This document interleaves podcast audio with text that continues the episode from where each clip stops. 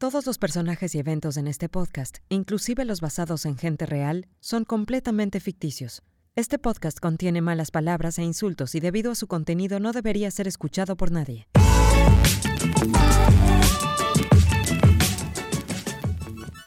Bueno, Shadi, Shadi Heredia, bienvenida. Eh, es veterinaria y activista, dedicada eh, toda su vida a defender eh, todo tipo de especies.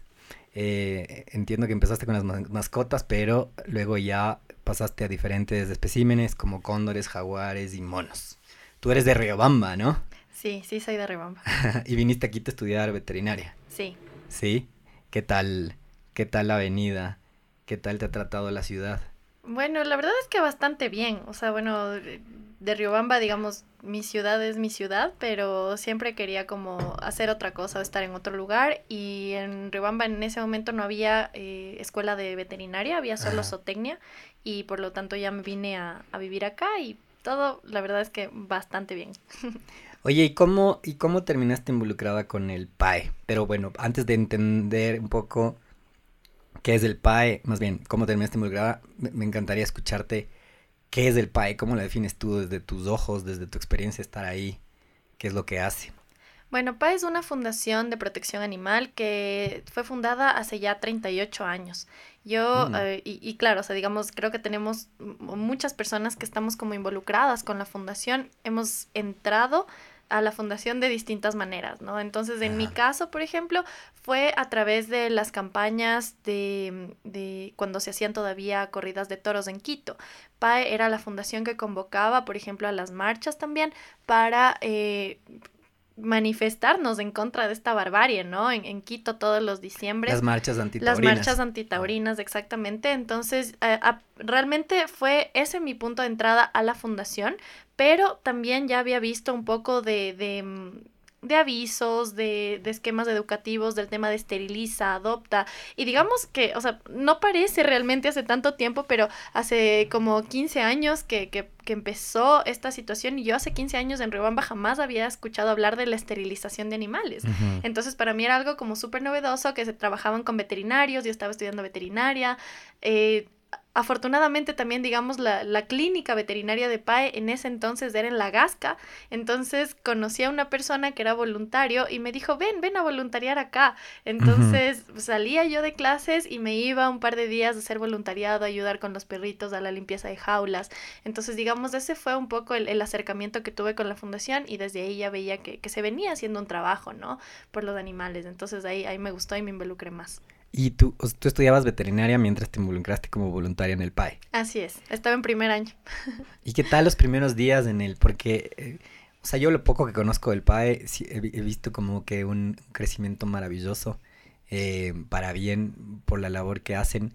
Pero me imagino que en los primeros eh, días, en las primeras épocas, o por lo menos en la época que tú entraste, no sé exacto, sé cuánto, eh, la labor era más dura, ¿no? Con, con, un poco menos difusión de redes sociales, etcétera. Eh, lo que tú dijiste ahorita que me llamó la atención, eh, limpiar las jaulas, eh, qué bestia, o sea, como que tú dices, claro, hay todo un trabajo atrás que la gente a veces ve en la foto linda, linda, entre comillas, pero la foto linda del perrito de Adóptame en, uh -huh. en Instagram y que todo el mundo se avalancha a querer rentarle rentarle, alquilarle, no, alquilarle, a adoptarle, eh, porque dice que, qué preciosura, pero claro, atrás hay todo un tema de esterilización, de limpieza, de, de comida, de todo que, que tal vez no es visibilizado, ¿no? ¿Cómo, cómo, cómo describes esa parte de atrás tú? Así es, yo creo que el, el, trabajo de la fundación siempre ha sido como súper, súper pesado y, y, muy laborioso, o sea, digamos, eh, cuando, cuando iba algunos días después de clases a hacer el voluntariado, como te decía, iba a eso, o sea, claro, uno piensa que va a estar con los perritos y jugando y que no sé qué, y que los cachorros, o sea, hay animales de enfermos que uh -huh. necesitan medicación, todos los días se limpian las jaulas, todo, o sea, el, el perrito es como, no tienen la culpa, ¿no? Los no cachorros. ¿no? Es como que limpias la jaula y a los dos minutos otra vez hicieron pipí o botaron el tazón de agua y toca otra vez cambiar las cobijas, cambiar el periódico. Entonces digamos que sí, se ve, se ve que hay un trabajo detrás. Obviamente la fundación, como tú dices, ha ido, ha tenido un proceso de mejoramiento, tanto en sus instalaciones, en el personal, en lo que hemos ido alcanzando y también en los proyectos que, que se han ido ampliando, ¿no? Porque la, la, mayoría de la gente ve a PAE como solamente la fundación que se preocupa por perros y gatos. Por los perritos. Exactamente. y esa, esa, es otra, ¿no? O sea, mucha gente es como solo los perros, a veces ni los gatos. ni los gatos. Perros, gatos y ahora también tenemos otros proyectos con otras especies que justamente nos han, nos han ayudado a que la fundación salga no solamente, eh, o sea, que, no trabaje solamente aquí a, nivel nacional, sino que tengamos presencia a nivel regional y global con, organizaciones internacionales. Qué bestia. No, es increíble. Yo te puedo contar mi primera experiencia con el PAE. No sé si, si estoy en lo correcto, pero mi memoria, ojalá no me falle, pero fue hace muchísimo tiempo, era, éramos chiquitos y eh, con mi hermana veíamos encantados de este programa de la televisión, que eran los domingos. Sí. Y de pronto salió un video, pero la cosa, probablemente de las cosas más crueles que hayamos visto. Eh, un video impactante y que yo creo que cumplió su función. Pero básicamente eh, contaba eh, lo que pasaba con los perritos de la calle, con los perros de la calle, con los animales de la calle, pero se enfocaba en que si finalmente estaban en la calle o estaban moribundos, venían los camiones de la basura y se les mm. Y se lo llevaban y los videos mostraban cómo básicamente era bueno al carro de la basura. Medio vivos, medio tal. Y fue, te juro, o sea, contarme ahorita me hace, ah, pero fue desgarrador porque tengo las imágenes claritas. Y, y creo que si bien, digamos que alguien podría decir que es demasiado fuerte, eh, las imágenes son demasiado fuertes, yo creo que no se hubiera conseguido esto de hacer que la sociedad entre en conciencia, entre muchas cosas que hay. Estos videos ayudaron que digas, qué bestia, o sea, ¿qué está pasando con todos estos perros de la calle? ¿Qué está pasando con no esterilizar y que se reproduzcan por todo lado y hayan jaurías por sectores y de pronto se quedan medios moribundos, vienen los carros de la basura y se llevan como si fueran basura. Em, y nos impactó toda la vida. Y de hecho, un perro que teníamos le llevamos siempre al PAE que estaba por la, la me parece que es la UTE. La, sí, la, en la Ulloa era mi papá. En la Ulloa, ajá, por la UTE. Le llevamos siempre allá, desde ahí. Y era increíble cómo nunca... Y te juro, no quiero hablar mal de, de, de digamos que la, la veterinaria, la práctica privada, para nada, porque hay, hay veterinarios increíbles. Eh, pero nos pasaba mucho que eh, en el PAE no había un no, de cierta forma. O sea, es como que te recibían porque sí porque no, el, perro esté bien, el perro esté mal, el perro esté moribundo, el perro sea el que sea. Eh, nunca había un no máximo, hay que esperar un poquito más porque hay esto, pero, pero siempre, fue, siempre fue un amor. Eh, y eso se sintió desde el día uno y me imagino que ahora en la escala en la que están creciendo debe, debe haberse triplicado con el tema del PAE. Em, yo te diría que em, todo mundo, y eso me encantaría saber, porque todo el mundo piensa que solo es perritos eh, y gatos que salen en las fotos, pero ¿qué otros animales? Tú estuviste involucrada en el tema de, en este Grupo Nacional de, Trabajo del Cóndor Andino. Sí. Y también estás trabajando con el zoológico de Quito de Guayabamba actualmente o estuviste trabajando? Trabajé antes. Ajá. Bueno, mi, mi historia con Pa es así como de, de amor por siempre, pero, o sea, como que me voy y regreso. Vas y vuelves. exacto. Entonces, como, como con la ex, ¿no? Entonces. la ex eh, que vuelve. Exacto. Pero no, o sea, digamos, siempre le he tenido como mucho cariño a la fundación, justo por lo que tú dices, o sea, nunca eh, se, se, han como rechazado animales por, por cualquier circunstancia. Siempre se trata de, de velar, ¿no? Porque uno sabe, o sea, si es que tú le dices a la persona como, ¿sabes qué? No, no puedo, entonces es como qué va a pasar con ese animal. O sea, muchas personas llegan y es como, ah, si ustedes no me reciben, entonces yo le voy y le dejo ahí en donde le encontré. Entonces, digamos que siempre se trata de, de, hacer lo mejor por los animales, de velar por, por su cuidado, por su bienestar y, y, digamos que esa ha sido también como mi, mi relación con PAE. Entonces yo trabajé eh, en clínica, trabajé en el, en el um, en el área de bienestar animal antes de graduarme. Entonces yo veía a los perritos en el albergue, igual estaba trabajando como dando las medicaciones de los animales y todo lo demás, trabajaba ahí un medio tiempo. Estuviste aquí en San Francisco, ¿no? En la San Francisco, exactamente. Entonces, ¿Y en la clínica veterinaria hacían las prácticas? También, también, ajá, pero, pero bueno, sabes, eso yo mientras estaba estudiando tenía tiempos libres, días libres, entonces yo trabajaba en, en esta área y ayudaba a los médicos acá Em, luego ya me gradué y empecé a trabajar en la clínica, atendiendo obviamente a los pacientes que llegan a, la clínica veterinaria de Quito. Luego tuve la oportunidad de trabajar en el zoológico de Guayabamba. Em, mi, mi, inclinación siempre ha sido, de hecho, por los animales silvestres, así que cuando ah. me salió esta oportunidad, también trabajé ahí, trabajé un, un año o un poco más y luego se presentó una oportunidad de trabajar con PAE y con una organización internacional, entonces ahí es donde volvía a trabajar con PAE. Esta es la que se llama Open Wing Alliance. Open Wing Alliance, exactamente. Entonces la Open Wing Alliance nos ofreció eh, ser parte de esta coalición internacional de, organizaciones de protección animal. Digamos que por qué, por qué se creó la alianza esta. Esta alianza se crea por la necesidad de trabajar en una, eh, en, una campaña específica que es eliminar las jaulas de batería para gallinas ponedoras específicamente, pero eliminar los sistemas de jaulas en general. Justo ahí estaba como el, eh, para, para acabar con el sistema de jaulas para animales. Ese es el objetivo de la Open Wing Alliance y nosotros ahora formamos parte desde, somos solamente dos organizaciones de Ecuador que forman parte de la Open Wing Alliance. PAE, ¿quién más? ¿Y otra? Eh, otra fundación que se llama Terra Animal. Ya. Para lo que no, le están viendo a, Shadi, tiene una camiseta que dice Ending Cages Worldwide. Eh, una camiseta negra. Negra, que me imagino que va con todo este tema de. del. Em, de cuidar el tema de la. A ver, esto, esto tiene que ver con lo de las gallinas ponedoras. Exactamente. Ok, que. Eh, o sea, explícame como a tonto. A ver, entonces a las gallinas. Eh, que no, no son de granja, sino de producción industrializada, de cierta forma, eh, les meten en unas jaulas para transportarles. Para vivir. O sea, justo, ah. ajá, exactamente, mira, y es, es, una cosa súper loca porque, o sea, lo que tú me dijiste me encantó, el hecho de que en algún momento PAE eh, develó justo lo que sucedía con los animales de la calle, ¿no? O sea, no solamente el hecho de que se les recogía para mandarles a la basura, sino que desde el Ministerio de Salud se hacían campañas de descanización, que era lanzar veneno a la calle para que simplemente para que el día siguiente pase el camión de la basura recogiendo a los perros muertos. Entonces era necesario evidenciar esto para que la población, como tú decías, se sensibilice y busquemos alternativas que sí existen.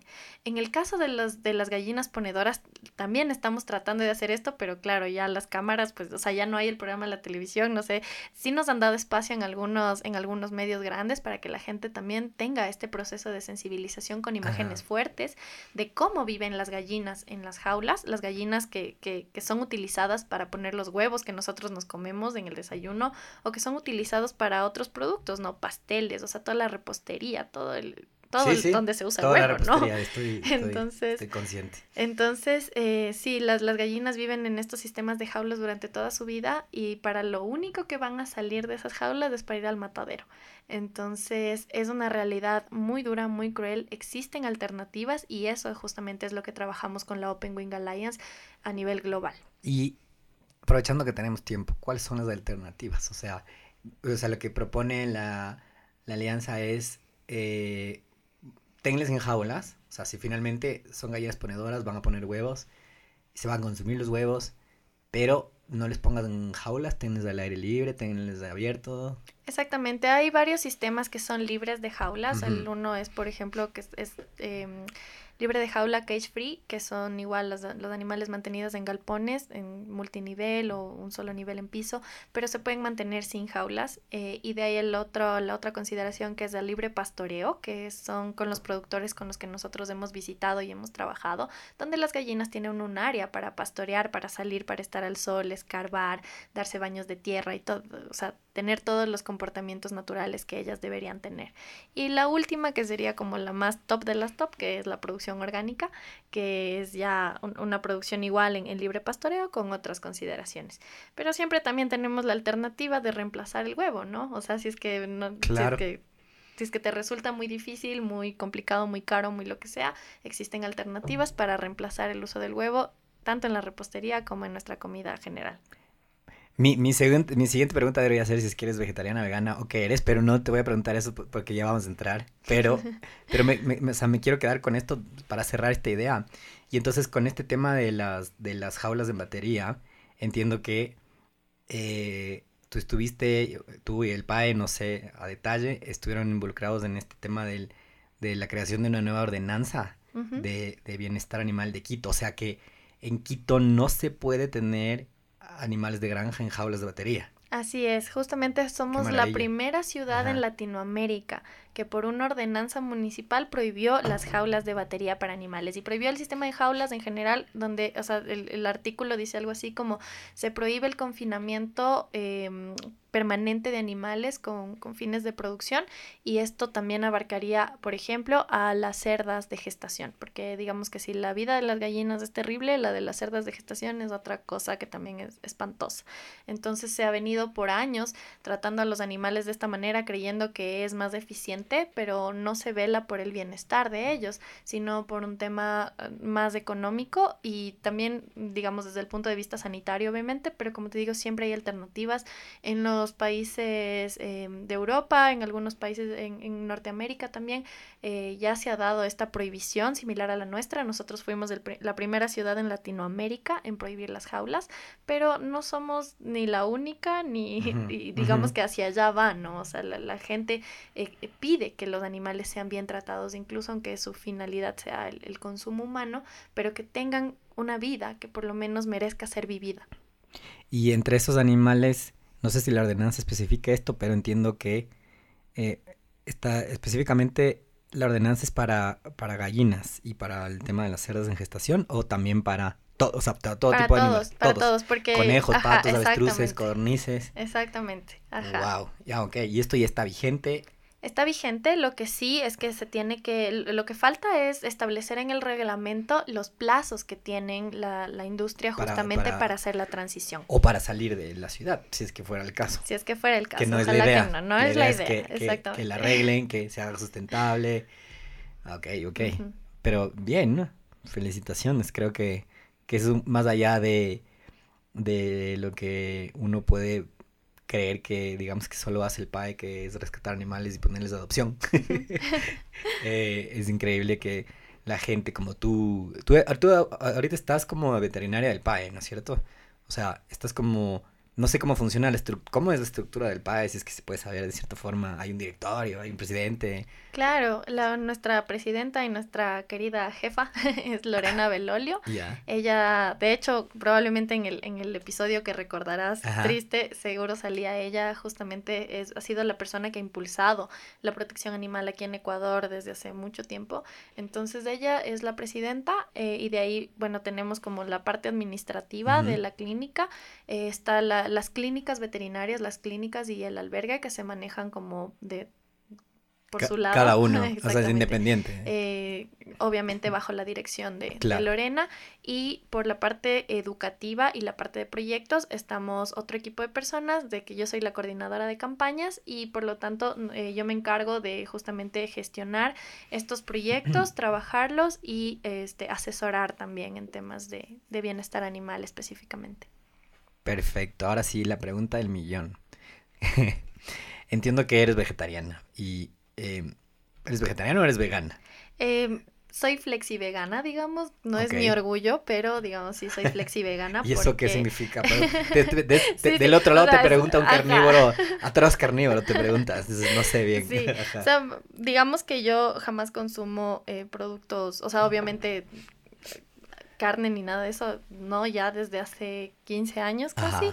Este, pero sí, por ejemplo, hemos tenido algunos, algunos pequeñas dificultades si es que tenemos que ir a otros lugares donde nos ofrecen comida. Entonces, digamos, no, no hemos, no, no he dejado del todo el, el tema del consumo de, de, de, huevos, si es que son libres de jaulas, en la medida de lo posible. Porque por ahí... lácteos no, porque soy intolerante a la lactosa. Ah, pero eso es porque es intolerante a la lactosa. Igual no. Igual tampoco. Ajá, no tampoco.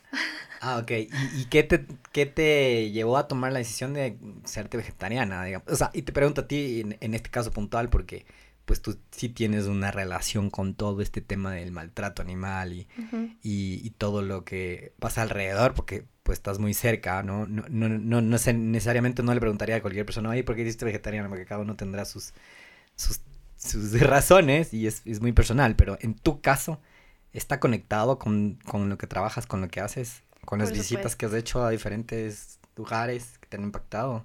Sí, por supuesto. O sea, digamos que antes de, de, empezar a hacer las visitas y trabajar con temas de animales de consumo, o sea, digamos, soy veterinaria, he visto todo lo que sucede en el camal y, ya desde ahí, digamos, sí quise ponerle un alto. Eh, pero, pero claro, o sea, el, el tema de la decisión, la decisión de dejar de comer animales es una decisión ética, justamente por ellos, ¿no? O sea, muy, muy muy por encima de cualquier otra razón es porque yo sí considero que los animales no se merecen tener esta vida ni que nosotros eh, seamos como los dueños de sus vidas ni que nos sintamos así, ¿no? O sea, como por sobre los animales. Ellos tienen vidas complejas, tienen emociones, tienen sentimientos y por lo tanto se me hace muy, muy cruel y, y, bastante incoherente, que si estoy trabajando en esto, pues igual coma, me, me, coman animales, ¿no? Claro. Entonces, digamos que esa es una, una de las razones, pero si me preguntas específicamente por qué fue la decisión al inicio de este proceso, eh, fue gracias a, a los taurinos. O sea, gracias a ellos, definitivamente aquí hay una vegana más, porque cuando estábamos en las protestas antitaurinas y salíamos a las calles y todo lo demás, mucha gente salía así como que, ay, pero ahí no se preocupan de los niños, y bien que después se preocupan por, eh, eh, lloran por el toro y luego se, comen la vaca. Claro, entonces, por ejemplo, eso a mí me dejó como con una cosa como tienes, exactamente, tienes toda la razón, o sea, no puedo estar haciendo esto, no puedo jugar al, al doble, ¿no? Al inicio tratas de justificar así, pero yo no le estoy viendo cómo se muere en el camal y me divierto. Pero tienen razón, o sea, en ese sentido tienen razón. Y ese era como el argumento más fuerte que tenían los taurinos en contra de nuestros argumentos. Y por lo tanto fue una decisión a raíz de eso que me ha, que me ha permitido eh, encontrar muchísima más información para tener ahora una perspectiva mucho más ética respecto al por qué no consumo animales. Sí, alguna vez, antes de que comience todo este movimiento antitaurino, ¿alguna vez de chiquita llegaste a ir a los toros? Nunca que me acuerde. O sea, mis papás realmente no son personas que les haya gustado jamás. Yo en Riobamba, digamos, sí habían las ah, corridas de toros. En Riobamba hay bastante. exactamente. Hasta ahora. Hasta ahora. Me acuerdo que alguna vez fuimos a una de enanitos toreros, esa sí me acuerdo. Eh, pero sí, o sea, digamos, no, no, e, no fue un espectáculo que disfruté, o sea, ni siendo niña. Entonces, digamos, no, no, no era de mi agrado y, y ya cuando me enteré qué es lo que pasaba con, con, los toros en la plaza, me pareció una barbarie. Ya cuando me enteré, digamos, pero esto ya grande, ¿no? Cuando yo ya estaba en la universidad, digamos así. O sea, nunca tuve como una aproximación a una corrida antes de eso. Oye, y, mm, hablando de eso, ¿has, has, has, estado en camales o en lugares donde hacen el, las faenas, se llaman? Sí. Eh, y hacen el, ¿cómo se llama este? El despostillo, no sé. Eh, pero has estado en vivo y en directo en Camales. Así es, justo de, ¿En el de Quito? en el de Quito, en el Camal de Quito, ese es el al que al que he ido. Pero entiendo que supuestamente se había modernizado, digamos que si mal no recuerdo, alguna de las promesas de algún alcalde en algún momento era modernizar los camales para que no sean tan crueles, o sea, que no sea un, un baño de sangre todo el camal. eh, pero no sé en qué está. No te podría decir actualmente, yo fui cuando estaba en segundo año de universidad, entonces eh, justo un profesor nos había pedido que traigamos unos órganos del camal para hacer unas placas de histopatología y para tener la clase. Wow. Entonces, es típica de estas carreras de medicina, ¿no? Y les hacen igual con humanos. Que exacto, es exactamente. Entonces, claro, digamos como era parte de, de, la clase, necesitábamos ir, este, yo fui al, al camal y digamos fue una experiencia terrible. Eh, los animales, si bien se, se tratan de aturdir, la velocidad a la que lo tienen que hacer los operarios es una velocidad eh, muy, muy muy rápido como para realmente garantizar de que la, pistola de aire comprimido con la que se le dispara a los animales está dando en el punto correcto, porque digamos que es, es, un punto específico en la cabeza del animal donde tienes que hacer este disparo para que el animal eh, caiga inconsciente y después ya al momento que se empieza a despostar al animal, pues no no sienta nada, ¿no? Pero no se era la palabra que buscaba. No, no lo puedes, o sea, los animales, uno, no se suicidan y esto es algo que a mí también me cogió como muy por sorpresa porque, claro, cuando, o sea, toda tu vida te han enseñado que, que comer carne es tan normal que hasta cierto punto llegas a pensar que los animales dan su vida por nosotros, así como que se suicidan y es cómeme, pero no es así. Entonces los animales están estresados en la fila, hay eh, operarios que tienen estos estos palos electrificados y hay una línea de agua donde los animales están siendo mojados y bueno, si es que no caminan les, les pican ahí con el, con este poste eléctrico para que ellos avancen. Eh, esto en la cadena de los bovinos, en la cadena de los cerdos, los cerdos estaban, o sea, de lo que yo también tengo en, mi cabeza, era la, la, fila, ¿no? O sea, son como las barreras y los cerdos están uno encima de otro y les empujan y los patean y se montan encima de, de, las barandas y es como camina, camina y el rato que entra el cerdo le, le, le ponen una, una pistola también en la cabeza y el cerdo ahí como como, como si estuviera con, con, epilepsia, ¿no? Con ataques, se baja por una rampa y le ponen, le, sopletean para quitarle el pelo y luego ya le, le, clavan el cuchillo en la garganta. Entonces, y, y, con las ovejas, digamos, con las ovejas creo que fue la peor imagen que tengo de mi vida. No, o sea, hasta ahorita lo que va no está lindo para nada, ¿no? Exacto, y con las ovejas, digamos que fue una de las peores experiencias porque, digamos, una de las recomendaciones que es que, o sea, que, que, que los animales entren de forma individual a, a donde se les va a, aturdir, pero en, en, este, en este sitio, o sea, no sé si la infraestructura fue así pensada o si de pronto eso ya lo modificaron, que espero que sí, porque como te digo, esto es hace años, pero había una fila enorme de, de ovejas, o sea, como en una rampa hacia abajo, porque venían como desde un segundo piso y el desposte era como en un primer piso, entonces bajaban las ovejas así en línea, igual amontonadas con nervios y todas, todas las que estaban en la línea veían cómo a sus compañeras que habían estado justo antes les, este, les golpeaban en la cabeza y luego les cortaban el cuello y luego pasaban y les abrían la barriga. Entonces era como todas, todas en línea viendo, o sea, todas afuera estaban así como chillando, incómodas, no sé qué. Al momento que entrabas ya veías cómo cambiaba su semblante, cómo los animales veían que iban a morir y por lo tanto pues es, es una, es una situación bien, bien fuerte, digamos, para, para, o sea, solo contando así, como te digo, es, fuerte, pero vivirlo es, es otra cosa.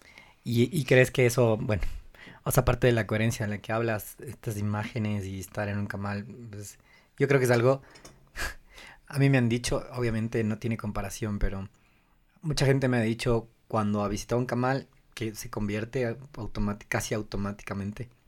Pero también la gente que visita los lugares donde hacen embutidos, eh, que dejan de consumir embutidos para toda la vida.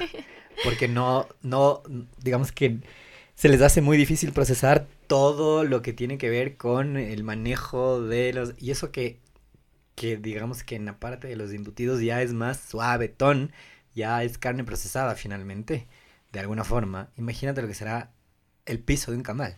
Claro, claro, justo, o sea, tú, tú ves, ¿no? Y es como tienes que ir con las botas de caucho porque el, el, piso está lleno de sangre y de hecho, o sea, después de, digamos, de este, esta visita, esta primera visita que tuve donde vi las ovejas, era para esta primera clase. Para la segunda clase donde vi el tema de los cerdos y el tema de, de las vacas, era para una clase de patología. Y nuestro profesor nos decía que el mejor lugar para encontrar patologías era el camal, porque muchos animales llegan enfermos y aún así se los comercializa para el consumo.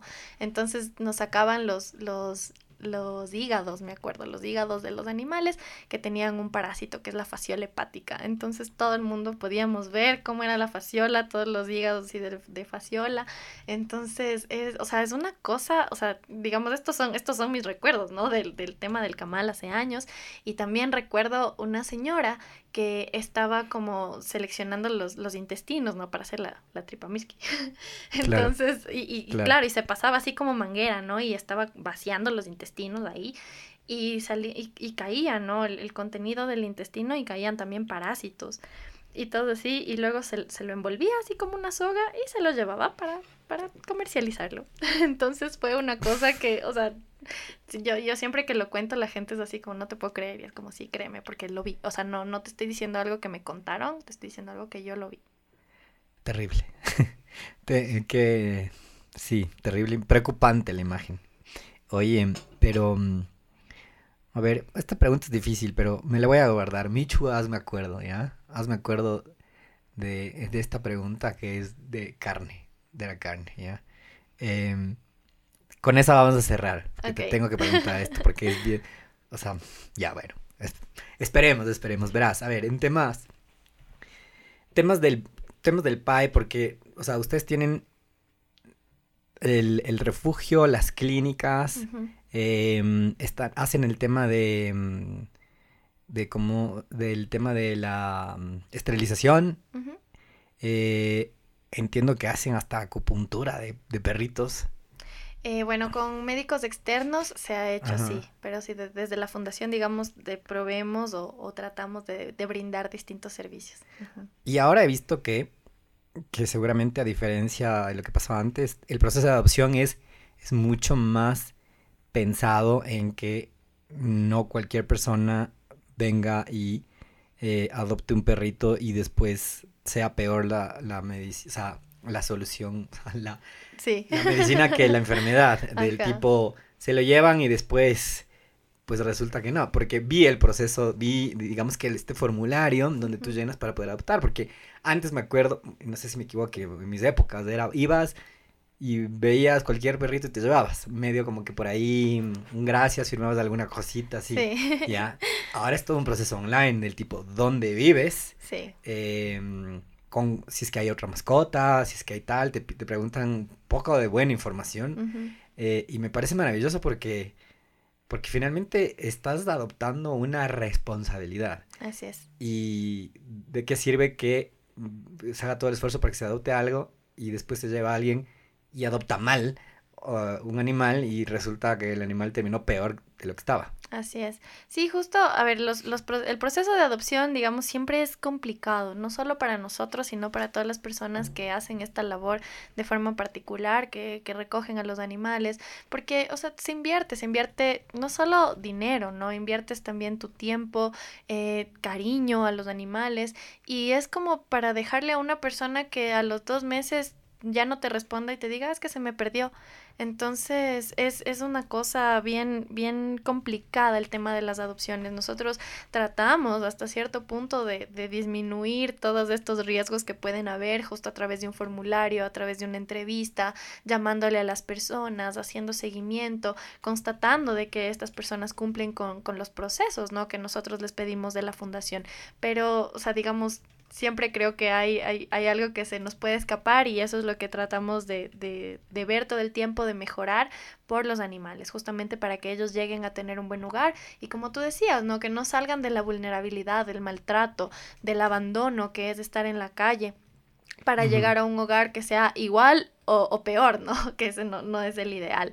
Pero, pero sí, digamos, y, y es chistoso porque tú me dices ahorita como eh, antes solamente era como cualquier persona y ahora ya tenemos estos formularios. Yo recuerdo que en alguna temporada también eh, lo que se pensaba hacer era como algo similar al tema de la adopción en niños y es como tú llenabas un formulario y no sé qué y, y la fundación te Te asignaba un perro. No, Ah. la fundación te asignaba un perro porque es como si es que tú quieres un perro, tú vas a tener cualquiera el que te toque. Entonces... Ahora no es así. no, no, ahora, Ahora no es puedes así. escoger. Sí, puedes escoger, Ah, exactamente. Yo pero pensé que era como la adopción del que, que manejaba el MIES, creo, en su momento, eh, el, Ministerio de In- Inclusión, Inclusión. ajá, eh, que era, tú quieres adoptar de la gente que conocía y es, obviamente, el niño que te toque, porque no te vas a poner aquí a escoger Exacto, el así como yo el rubiecito y no sé qué. Y claro, digamos en la fundación también pasa, hasta ahora pasa eso de que de- sí, somos bastante racistas, bastante escogedores, todo el mundo quiere el perrito blanco, French y chiquito. Entonces, por eso, digamos, ah, en,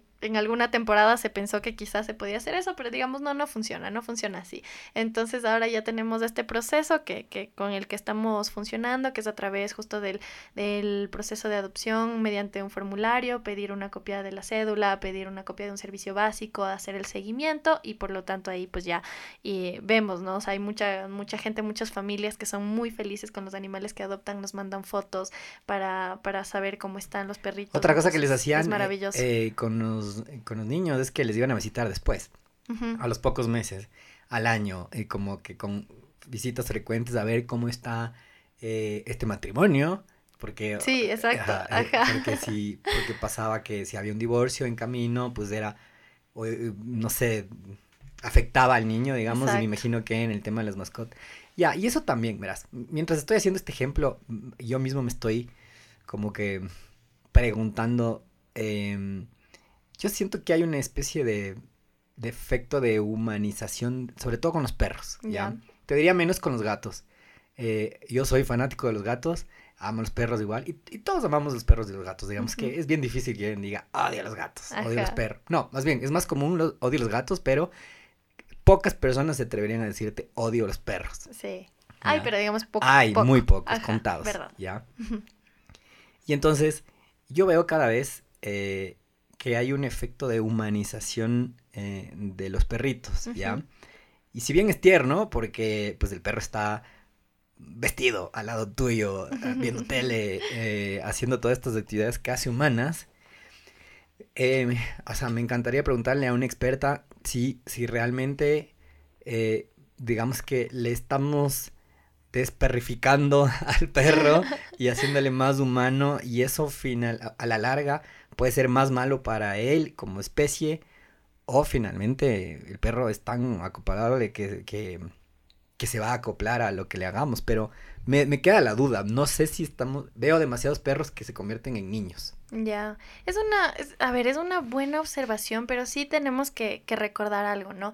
Eh, esto de la humanización a mí me, me, causa un poco de conflicto porque eh, los perros han, son animales domésticos, ¿no es cierto? Ya desde hace como 10.000 años los perros están junto a nosotros y se han ido adaptando y evolucionando con nosotros a nuestras necesidades y al cuidado también, ¿no? O sea, es una, es una relación recíproca, ¿no? O sea, yo te cuido y tú me cuidas.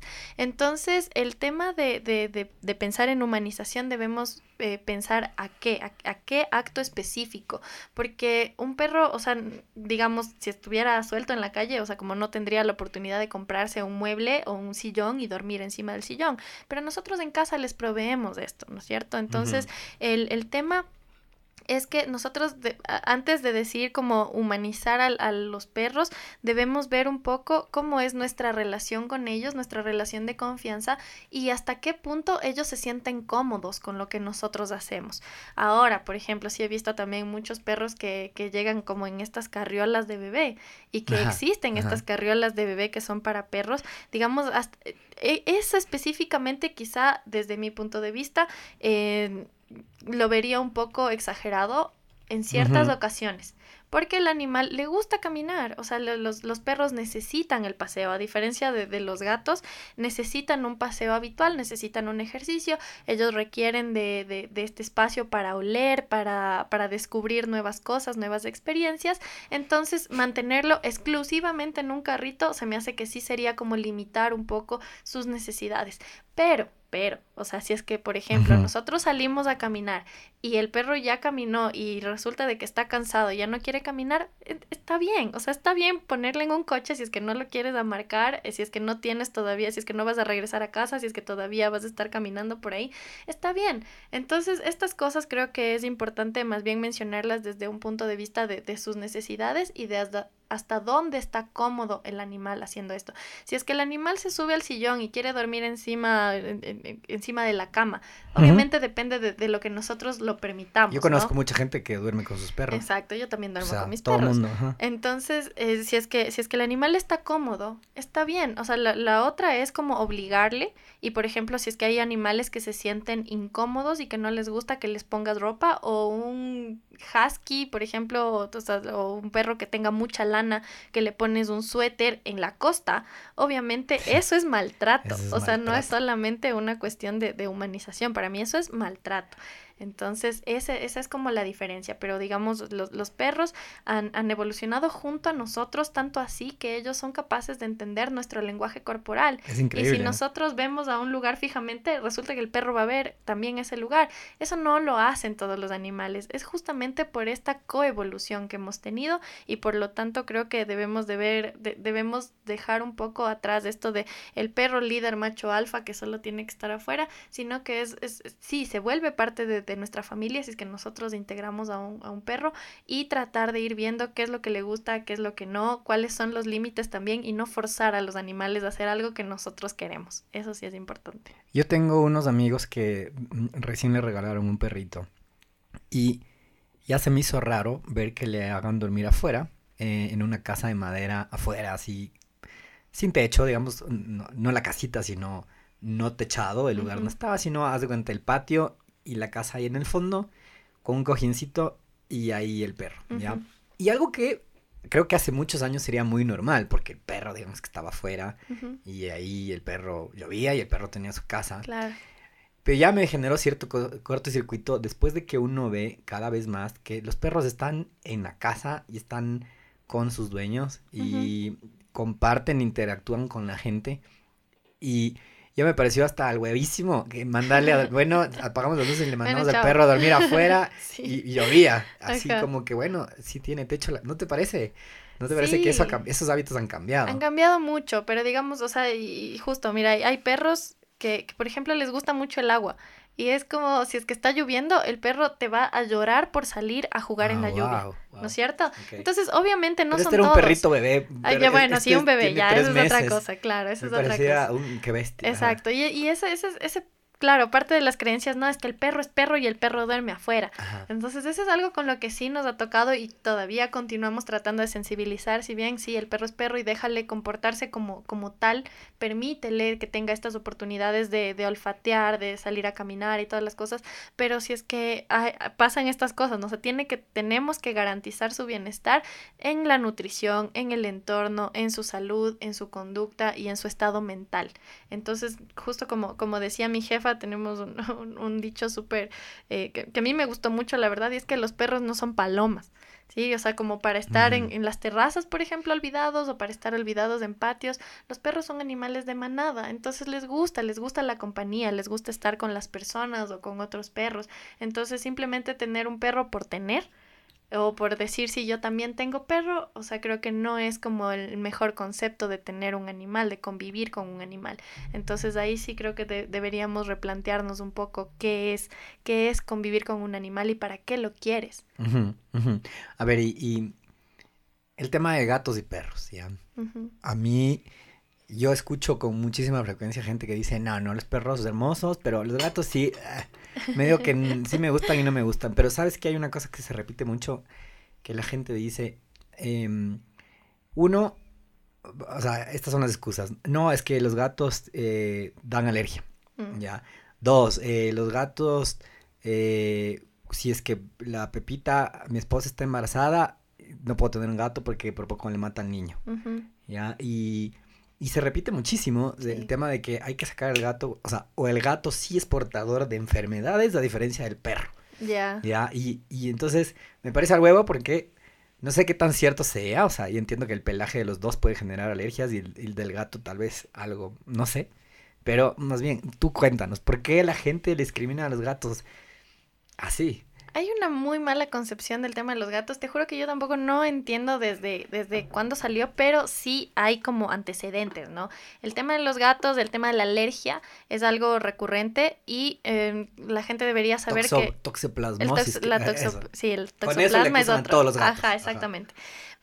empecemos por el tema de la alergia. Los gatos no generan alergia. El, el gato tiene una proteína en su saliva que al, lamerse el pelo y al pelo al desprenderse, esto puede generar reacciones alérgicas en algunas personas, no generen todos. Y digamos, si hay formas de, por ejemplo, reducir estas, estas eh, reacciones alérgicas a la saliva en el pelo del gato que se desprendió que por ejemplo puede ser justamente cepillando al gato o teniendo gatos de pelo corto, que también puede ayudar si es que tienes una alergia leve, pero ya bueno, si es que tienes alergias graves, probablemente no sea solamente a la saliva del gato, probablemente pueda ser a otras cosas también y eso ya eh, lo tienen que, tratar eh, médicamente, ¿no? El tema del toxoplasma, sí, hay una malconcepción total, eh, los gatos no son portadores de esta enfermedad, los gatos se contagian de esta enfermedad y es mucho más probable que se contagien si es que, por ejemplo, la familia le permite salir de casa, porque ellos se pueden contagiar a través de comer animales, comer carne, comer carne mal cocinada. Las personas se pueden contagiar de toxoplasma al comer carne mal cocinada que tenga el, toxoplasma en, el alimento. Entonces, el gato solamente es un portador mm. y además esta, esta, esta enfermedad particularmente se es de transmisión fecal oral, es decir, el gato hace sus necesidades en la caja de arena, la persona va limpia, se queda con, o sea, de alguna forma se queda con, con el parásito en las manos y luego va y se lleva las manos a la boca, ¿no? O comida a la boca sin haberse lavado las manos antes. Entonces, sí es posible este, evitar por supuesto que esto suceda. No todos los gatos vienen enfermos y además hay un tratamiento. Si es que su gato estuviera enfermo, existe un tratamiento, el gato se cura y, ya, y, pasó, y se acabó. Exactamente. Entonces, digamos que sí hay una, hay, hay algunas, hay algunos mitos también, o sea, los gatos se han asociado a cosas malas, así como otras especies, como las arañas, como las serpientes, como las águilas en algunos, en algunos casos. Esto pueden ser simplemente tradiciones o mitos que se vienen cargando, ¿no? A nuestra cultura y que simplemente se van repitiendo, muchas veces sin argumentos válidos, sino simplemente por un tema, como digo, de transmisión cultural oral. Entonces, entonces, ahora que ya sabemos eh, cómo son los gatos, eh, qué es lo que necesitan para estar bien, que no son transmisores de enfermedades, entonces son, son realmente una, un animal de familia que es, que es muy bueno, sobre todo para, para departamentos, ¿no? Ahora toda la gente está viviendo en departamentos, generalmente tienen problemas con con tener perritos. Eh, los gatos son, son excelentes alternativas también si es que quieres, exactamente, si es que quieres convivir con un animal. Pero sí son muy distintos, son muy distintos. Entonces. esa es otra. qué bueno que dijiste eso, porque a mí, a mí me encantan, pero, y quisiera tener un par. Eh, pero eh, me da miedo que se vayan y no vuelvan. O, me da miedo que se vayan y, y por ahí no sé a dónde se vayan. Ya. y, y, eso de no poder saber por dónde se van o, o que hicieron, como que te genera cierta, eh, no sé, es como ansiedad, a ver dónde se habrán ido. Ponte que se te desaparece, o sea, un perro no se te desaparece en cinco minutos. Si tú estás ahí, el perro está al lado tuyo, topándote con, de refilón, claro. ya, de alguna forma. Un gato se va y puede venir el día siguiente.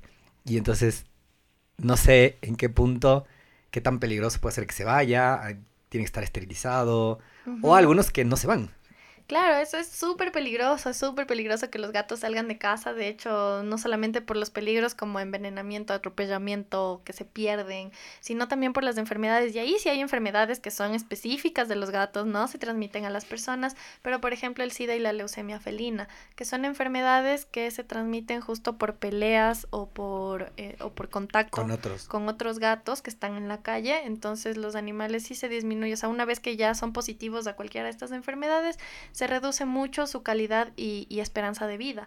Entonces, eh, nosotros desde la fundación, y de hecho, justo otro de nuestros proyectos se llama Felinos en Casa, y es un proyecto educativo regional que está en cinco países. Entonces, es justo, eh, estamos trabajando con organizaciones en México, en Colombia, en Perú, en Chile y Ecuador. Entonces los cinco países trabajamos en esta campaña educativa que es Felinos en Casa y con eso nosotros enseñamos que los gatos no tienen realmente necesidad de salir. Una de las cosas más importantes es esterilizar a los gatos y de ahí preparar nuestro hogar, obviamente, porque, o sea, uno, si es que va a tener un hijo, o sea, ya, ya sabes que vas a tener un niño y, durante el, proceso de espera ya ves una habitación, ves las cosas, ves la ropa, que los pañales, que el maletero, que todo lo, todo lo que necesitas. Si vas a convivir con un gato es lo mismo, hay que cerrar ventanas, hay que cuidar las puertas, hay que ver si es que el garaje está como tiene todo el chance de salir, si es que el, mi jardín tiene árboles donde se puede cruzar a la casa de al lado, o sea, todas estas cosas tienen que ser consideradas antes de que un gatito llegue a casa. Y existe existen alternativas también, como te digo, siempre hay alternativas para cuidar de nuestros animales. En el caso de los gatos son los gatios o los catios. Para las personas que, no los hayan escuchado nunca, yo les, les recomiendo googleen qué son los gatios o los catios y van a encontrar unas cosas pero espectaculares. son? Pero a ver, espectaculares. Eso es como, em, como que tú construyes un espacio para el gato, ¿no es cierto? Que sea seguro.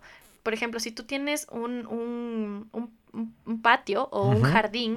Ah, catios de patios, Exacto, ya te entendí. de patios, ¿no? Ah, qué maravilla. Ah, son como una super jaula o como un playground. Exactamente, esa, es la, palabra más adecuada. Un playground para gatos que pueda estar afuera, por ejemplo, que pueda recibir sol, que pueda recibir viento. A los gatos también les gusta muchísimo oler, ¿no? O sea, olfatear qué es lo que pasa afuera.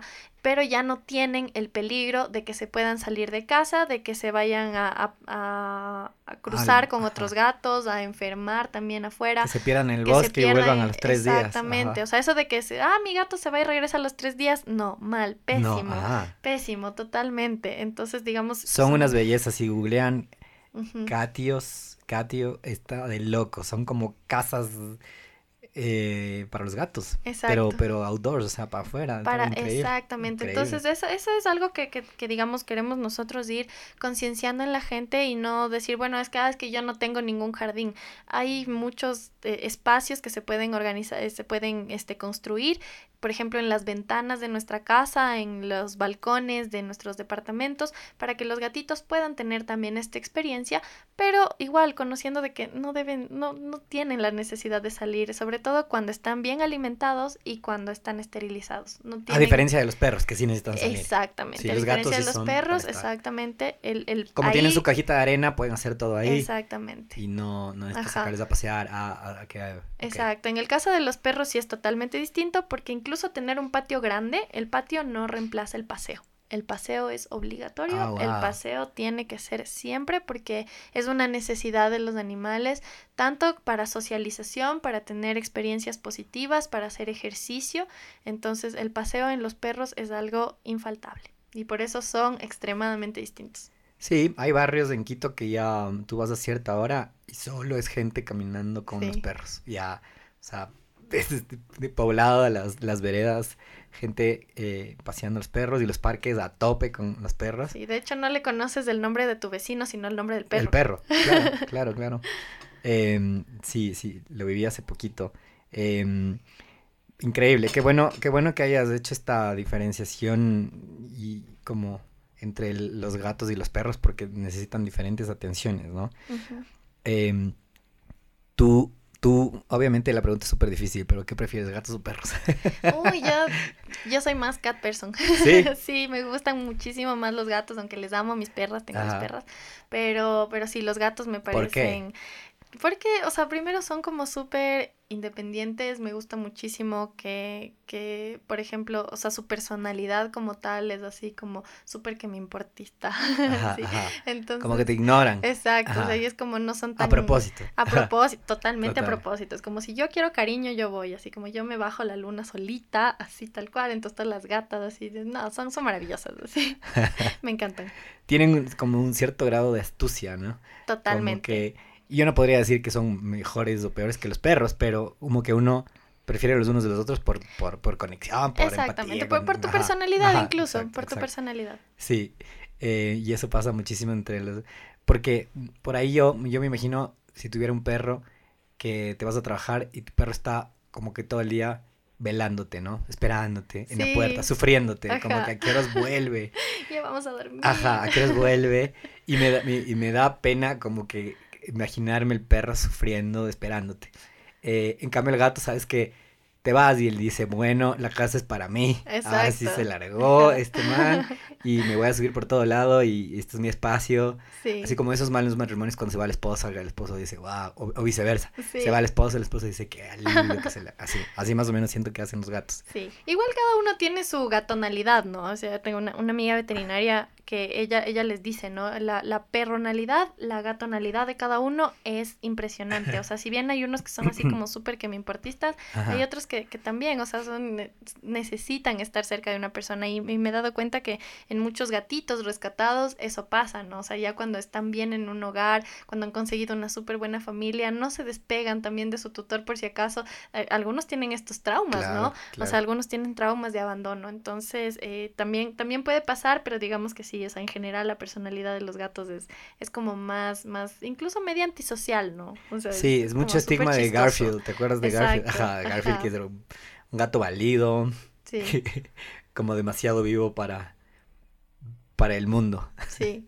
Oye, qué increíble. Em, yo quiero preguntarte algunas otras cosas del PAE, porque eh, a la gente, mucha gente se pregunta, a ver, ¿y cómo puedo ayudar yo al PAE? O sea, eh, entiendo que las formas de financiamiento del PAE son a través de sus clínicas, de los servicios que dan y todos los que prestan.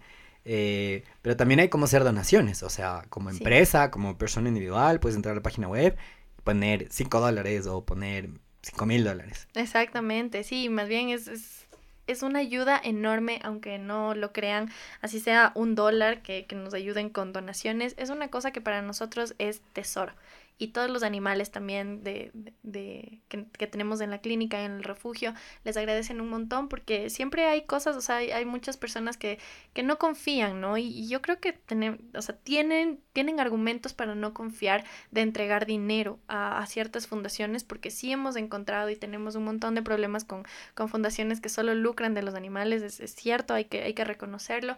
Es difícil eh, hacer un seguimiento o hacer una auditoría de a dónde se va el dinero de, ciertas fundaciones. Afortunadamente, digamos que nosotros somos una fundación legalmente constituida y por lo tanto se tiene esta garantía de que los fondos que nos están eh, llegando de las personas que quieren donar son exclusivamente para los animales. Claro, como una buena fundación eh, no tiene fines de lucro, sino de reinversión en, en el mismo proyecto, tiene su directorio que es nombrado, así es. así sea que le relijan 20 mil veces, pero siempre se pone a disposición el cargo. Así es, siempre. Entonces, digamos que eso, eso para nosotros sí es, es, un respaldo enorme y nosotros siempre queremos hacer todo lo más transparente posible para que las personas tengan la confianza de ayudarnos con, con sus donaciones y, y, entender de que, o sea, como te decía, hay gente que, que no confía para entregar dinero y que dicen, no, es que yo no quiero darles dinero, yo quiero darles comida.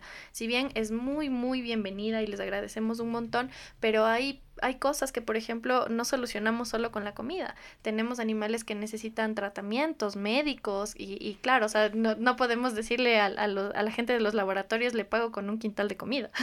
Entonces es, es importante, ¿no? O sea, y, y, no les podemos pedir a la gente como que venga y deme este fármaco porque no sabemos pues cuándo llegan, cuándo se necesitan. Entonces son medicamentos, eh, son tratamientos incluso médicos con, con otros, con médicos externos, ¿no? O sea, por ejemplo, tomografía si es que se necesita, o, o cirugías ortopédicas, que se necesita material específico para animales cuando, cuando han sido atropellados, tienen fracturas.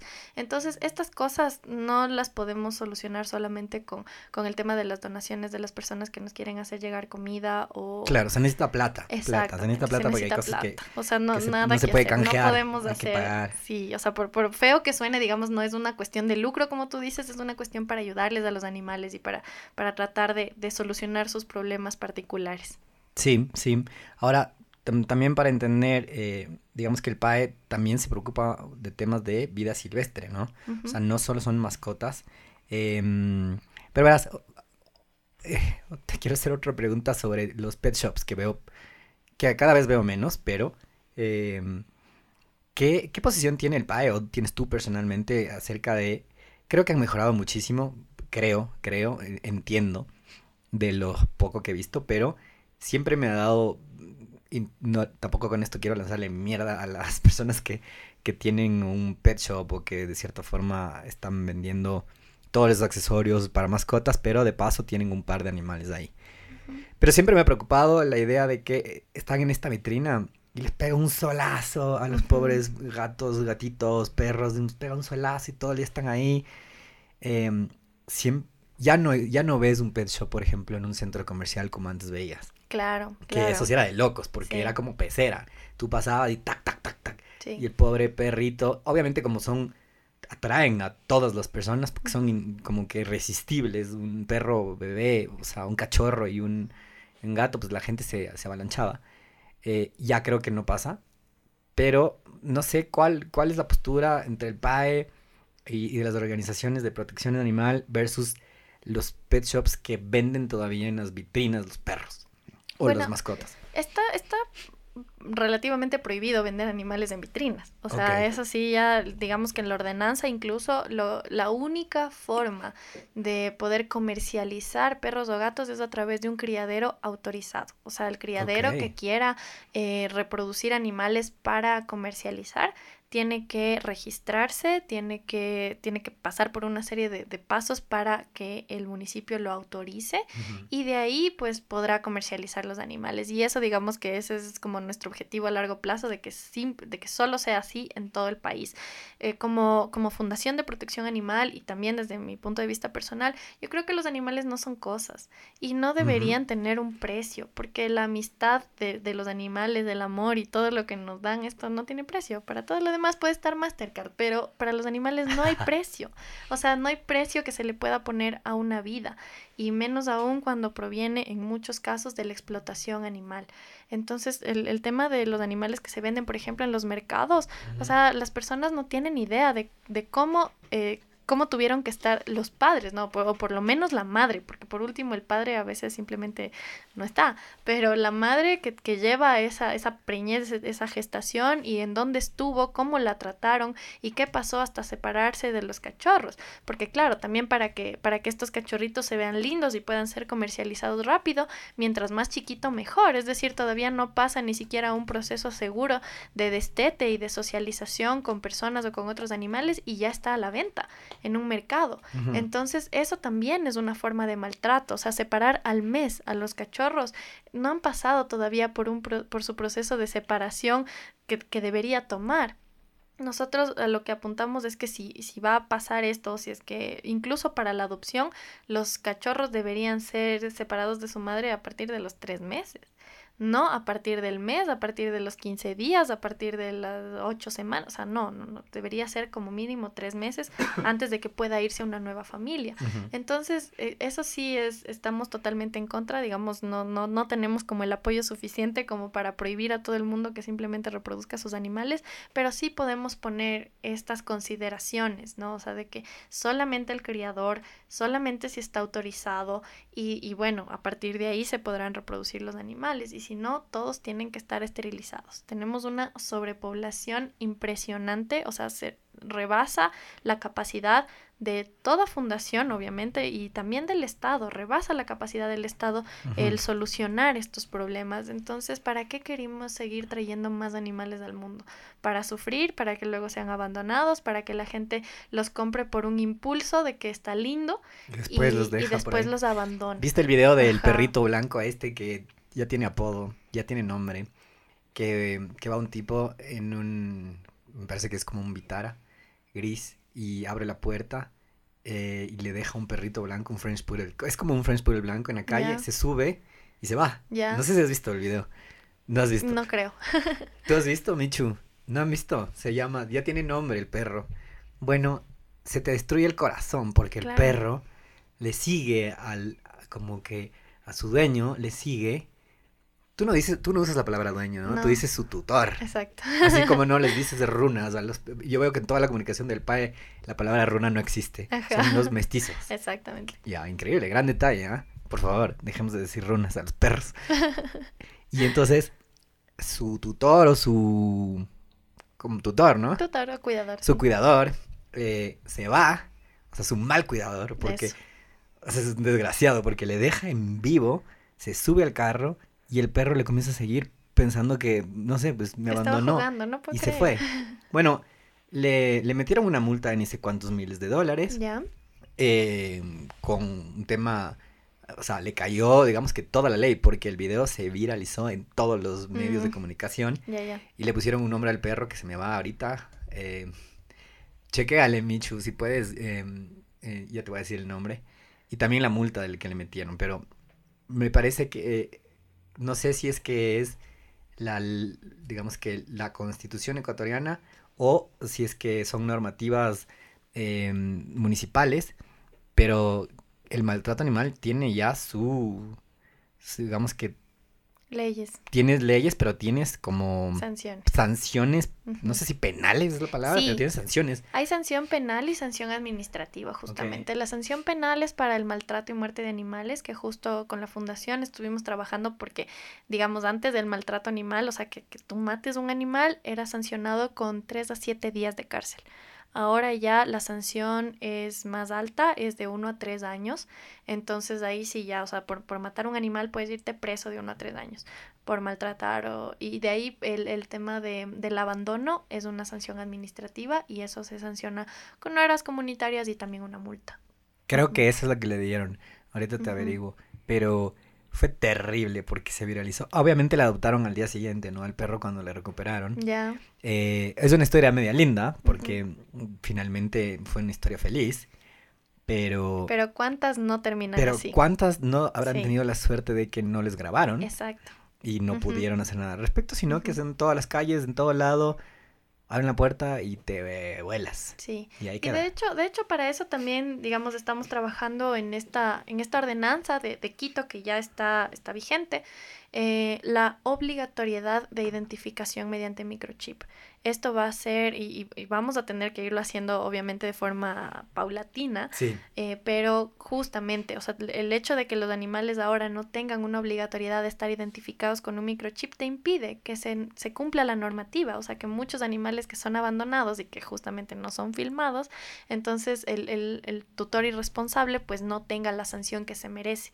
En cambio ya con una identificación obligatoria, ahí sí podríamos aplicar todo lo maravilloso que está escrito en el papel y el tema de la sanción y todo lo demás a las personas irresponsables. Entonces eso sí vamos a tener que, hacer un, un proceso, entiendo que será un poco largo, pero va a valer la pena totalmente. Qué bueno, qué bueno, o sea... Eso sí, eso sí es importante porque has visto, mm, es que hay muchos, no sé por qué me, me, me parecen tanta, tantas cosas así, porque son, por ejemplo, perritos que les dejan en una terraza y se van a la playa. Claro. Y, y, el, perro se queda ahí amarrado o, o no, ni siquiera, bueno. Les falta darle cinco dólares y es como, bueno, tú sobrevive. O sea, es, es terrible y es una irresponsabilidad totalmente y es lo que decimos, ¿no? O sea, los perros no son palomas, o sea, no, no es que se van a quedar ahí y, y van a ver cómo viven. O sea, necesitamos generar una cultura, necesitamos que la gente entienda que los perros no se pueden quedar así solos ni abandonados y de hecho ahorita tenemos un caso súper interesante que, que ya está denunciado. Eh, es una persona que les, voy a contar un poquito de este caso, porque es una persona que eh, vive en un departamento y en las terrazas de su edificio existen estos, estos como cubículos que sirven como para lavandería. Entonces, esta persona le mete ahí al perro, tiene una casa, tiene comida, tiene agua, tiene todo lo que supuestamente necesita, pero el perro pasa ahí 24/7, en esta como jaula de lavandería y donde los vecinos pues lo ven, hicieron la denuncia y, y claro, o sea, las autoridades de control van a ver al perro y dicen, no está nada, no podemos retirarle de ahí porque tiene comida, tiene vacunas, tiene agua, tiene casa, tiene todo y, y ya, es solo que la gente no le quiere tener en el departamento. Entonces ahí a, a, mí me gustaría consultarte incluso a ti, ¿qué opinas de eso? El perro tiene todo, lo que no tiene es compañía. Claro, no, o sea, qué difícil. Eh, polémica como para, es un buen caso. Em, pero sin duda creo que el perro necesita más que simplemente darle de comer y, y un techo. Em, yo te daba el ejemplo de estos amigos míos que eh, le regalaron este perrito y, y, tiene todo, pero como que, a ver, no sé si necesariamente sea una obligación em, que tenga sanciones mm, penales. Penales no, pero, pero algo. Pero, pero claro, pero, pero mira, si ya, si ya te vas a fajar tener un perrito, porque yo creo que sí es una responsabilidad, eh, ya, pues ya está tu casa, mm, eh, dale un poquito, o sea, como éticamente, mm, involúcrale en la, en la familia. Haz de parte de la familia, ya, pues una familia. No te digo que le sientes al perro a comer con tus hijos, eh, no, obviamente, pero, pero por ahí que esté mientras todos están en un family time. Y entonces, si obviamente le tienen a este perrito arriba, eh, en este ejemplo que tú dices, techado, pero solo y abandonado, o sea, por ahí y a alguna otra familia le puede hacer feliz, ¿no? O sea, por ahí alguien le puede hacer compañía al perro, porque, porque es de los dos lados, ¿no? No es solo lo que alguien puede hacer por el perro, es lo que el perro también puede hacer por esa persona.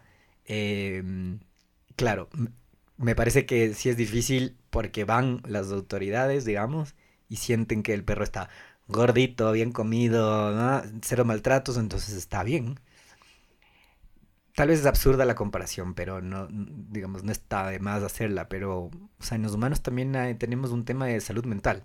Exactamente. Y ese es el punto justo al que quería llegar, porque dentro de de los cinco dominios de bienestar animal, que son los que se utilizan actualmente, ya no las cinco libertades, porque las cinco libertades fueron enunciadas en 1965 y se ha ido actualizando, obviamente, toda la ciencia del bienestar animal. Ahora sabemos que son los cinco dominios y justo el quinto dominio es el dominio mental y es justamente de las experiencias positivas que pueden tener los animales con nosotros o con el entorno. Entonces, eso es, eso es sumamente importante como para para poder tener un poco más, un criterio un poquito más amplio en este caso, porque entendemos que incluso para las autoridades es difícil. Es como, ¿cómo le voy a sancionar a esta persona si el perro se ve bien, está bien, tiene casa, comida, todo lo que sea?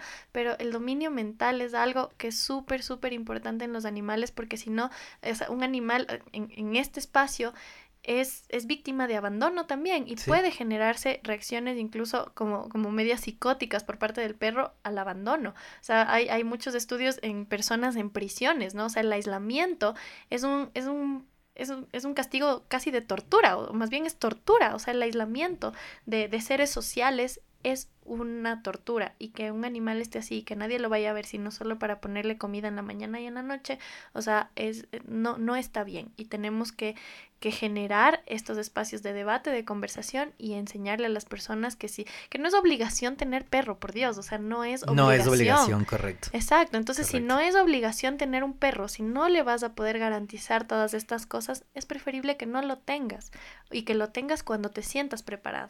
Eso es como lo único. Sí, yo, una, yo amo los perros y toda la vida tuve varios perritos como que en, familia, eh, pero ahora siento que, eh, digamos que pasaría muy solo y entonces me da un cargo de conciencia dejarle, por lo que tú dices, dejarle solo. Y eso es lo que me haga, porque estaría, digamos que bien, tendría techo, comida, todo lo que quieras, pero estaría solo y pasaría solo botado todo el día. Y eso me parece que no es merecedor de, ¿me entiendes? Eh, también la gente me dice, ¿por qué no tienes un perro? Si aquí podrías tener un perro. Sí, pero pasa, el perro pasaría solo velándome todo el día, llorando en la puerta eh, del tipo, o sea, ¿a qué horas vienen?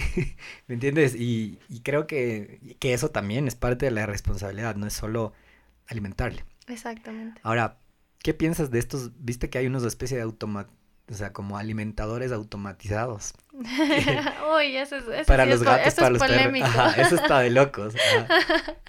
bueno, nosotros como fundación, este, y también tratando justo de, de, velar por el bienestar de los animales, no solamente de los animales que tienen un tutor, sino de los animales que están en situación de calle, eh, también existen pautas para, para mantener estas estaciones de alimentación que se, que se llaman y que tienen que tener ciertas consideraciones. El hecho de poner comederos en la calle o de poner un plato, como, como vi en algunas veces, y, si no, no, me gustaría hablar mal porque son buenas intenciones de la gente, o sea, es, la gente quiere ayudar, siente Tal vez la parten de, una, parten de un buen lugar. exactamente, es una muy buena intención, pero los, los animales no viven de buenas intenciones. Los animales viven de cuidados adecuados y también de criterios técnicos. Entonces, el, el, tema es que eh, poner en el perrotón, eh, no, cometón creo que se llamaba, bueno, una cosa así, eh, la gente se, se, la invitaba a venir con, con, comida y a dejar platitos de icopor en medio de las calles, en las veredas, para que los perros vengan y coman cuando quieran. Sí. Este es un problema impresionante tanto para los animales como para la salud pública como para el ambiente, porque hay muchos animales que están enfermos, que de hecho el moquillo es prácticamente endémico de nuestro país, entonces un animal que vaya con todos sus moquitos y todo del, del, del moquillo va y come un poco, deja todo eso en el plato, luego viene otro que probablemente puede estar sano y se empiezan a contagiar y empiezan a llevar la enfermedad y si es que no se comió todo lo que estaba en el plato, luego llega una paloma, luego se caca una, una rata encima, porque también están ahí paseándose y es un desastre. Luego viene la persona que ve que está toda la comida ahí de, regada y que están viniendo un montón de animales y saca la olla con el agua hirviendo y les trata de espantar con la olla de agua hirviendo. Entonces tenemos un montón de problemas. O sea, las, las estaciones de alimentación no se manejan así al azar. Se manejan con animales comunitarios que están identificados, que están esterilizados y que se los, se los acostumbra a alimentarse a una hora. O sea, no estamos, eh, digamos que los animales comunitarios no son el ideal para nosotros. Eh, los animales comunitarios son parte de un proceso de transición para que todos los animales puedan tener un hogar responsable y amoroso, pero digamos que actualmente sabemos que hay muchos más perros que hogares y por lo tanto digamos que el perro comunitario es una alternativa para que eh, no, haya, no haya tanto maltrato en la calle, ¿no? Entonces las estaciones se, se preparan de esta forma, o sea, tienes tú que identificar a los animales que están en necesidad de alimentación los atrapas o te haces pana, los atrapas, los esterilizas, los dejas en el sector y llamas a los animales a comer a una hora. Los animales son súper pilas, o sea, no tienes que poner anuncios para los perros, o sea, ellos al momento que, que sepan que, que, tú les estás dando, por ejemplo, a las 7 de la mañana y a las 8 de la noche, ellos van a venir a esas horas al mismo sitio a alimentarse. Entonces no necesitas dejar platos regados y copor ahí en medio del ambiente o las pepas ahí regadas en toda la vereda para que pase toda esta cadena de, desastres, ¿no?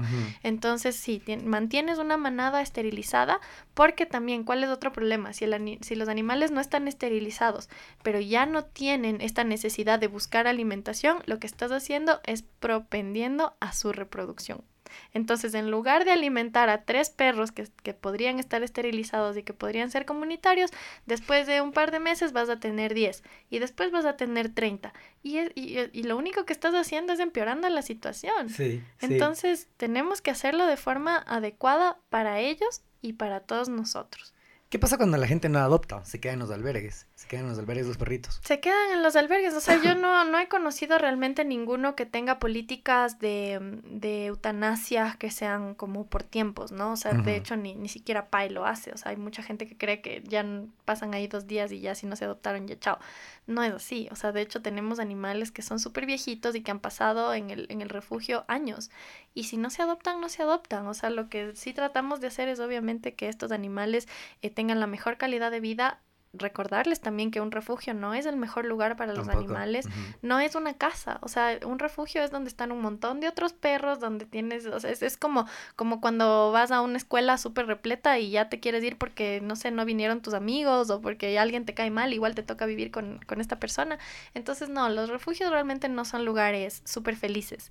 Puedes tratar de darles lo mejor que Es como un orfanato, de película. Exactamente. Que, que nunca termina siendo lindo. Exactamente. Entonces, a pesar de que estás cuidado, tienes comida, tienes techo, tienes educación. Exacto. Y a pesar de que también hay voluntarios que, que van a verlos, que los sacan a pasear, nunca, nunca, nunca un refugio se puede comparar a un hogar. Entonces, digamos aquí, que yo conozca, no existen albergues eh, o refugios que, que, tengan una política de eutanasia por tiempos.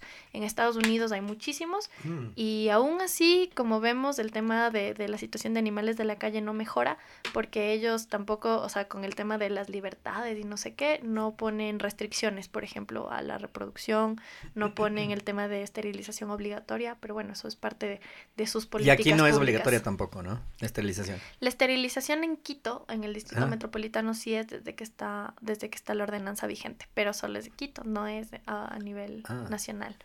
Y también es difícil controlar. Exactamente, justo porque todavía no hay estos registros de criadores, entonces obviamente ¿cómo, cómo haces el registro? O sea, necesitamos un registro y que a partir de ahí sí vamos a tener un poquito, una mejor forma de control, digamos. ¿Qué pasa? ¿Sabes tú en el tema este de me mordió un perro? Ya, y has visto que, no, por suerte no hay tantos casos, pero hay del tipo, estaba caminando eh, con mi familia, estaba con mi hijo, lo que sea, vino el perro de lado, se salió y me mordió a mí y, yo siempre veo, y he visto en algunos chats que hay la polémica de, no, alguien sale con, hay que dormirle al perro porque eso, hay que dormirle al perro porque es, acaba de cometer una especie de crimen. Sí. Ya. Em, y claro, también te pones en los zapatos de la víctima y dices, oye, este perro le podía haber mordido a mi hijo en, en, el cuello, le podía haber matado. Ajá. O a mí. Eh, y entonces, ¿qué es lo que realmente dice la ley? ¿Qué se hace en esos casos? O sea, la ley dice, si, si le ataca a un humano hay que dormirle al perro o hay una multa para el dueño o cómo funciona esto? Bueno, hay, hay algunas cosas, ¿no? O sea, primero hay que entender también que al nosotros, al aceptar una responsabilidad de un animal, estamos aceptando todo lo que el animal hace. O sea, lo, lo que hace el animal, lo que hace mi, mi animal, o sea, en ese sentido sí es como mi, mi responsabilidad, es mi culpa. Entonces, si es que yo no, eh, por ejemplo, los animales que muerden, atacan, o sea, los, los, animales con tutor que muerden, atacan o algo, es por problemas de socialización, porque la persona no le lleva paseos suficientes, o sea, son, son problemas de comportamiento que son totalmente solucionables, digamos, o sea, para los animales que tienen tutor.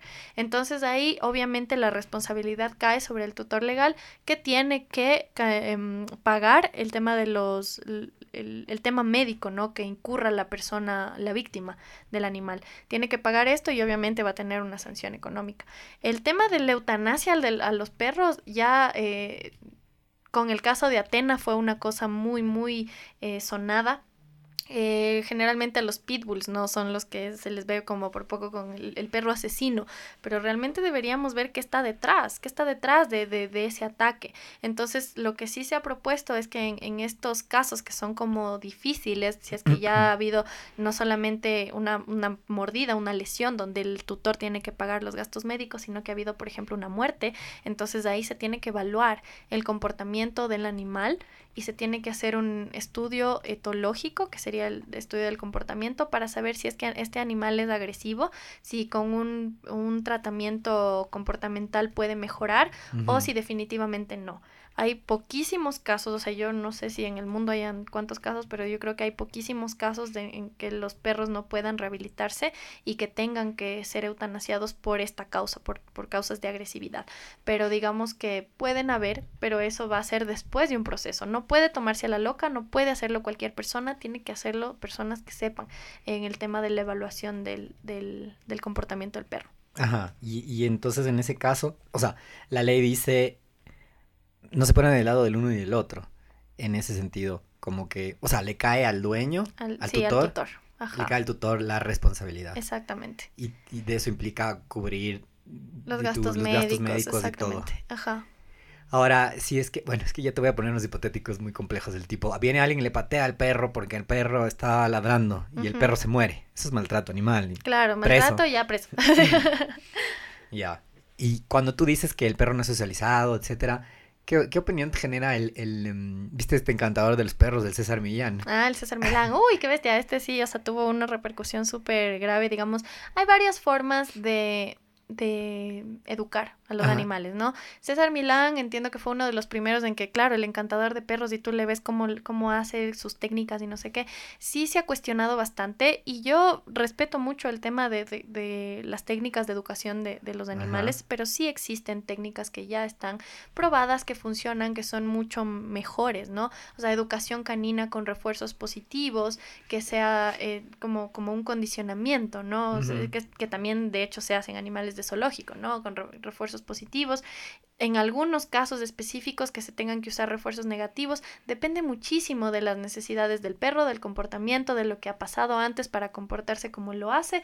Entonces, em, pero sí, el, caso de César Milán, eh, yo entiendo que es uno de los, de los primeros, de los primeros entrenadores que, que tenía como, como esta afición por, por mejorar la conducta de los perros y eso sí hizo que él tenga algunas técnicas que quizá ahora no estarían ya como tan correctas. Sí, tiene un tema de unos bozales, Exactamente, o sea, que y los collares de ahogo, por y los collares de ahogo. Nosotros no estamos estamos totalmente en contra del uso de collares de ahogo para aprender técnicas sencillas, como que el perro aprenda a caminar o como que el perro aprenda a sentarse, o sea, es totalmente innecesario.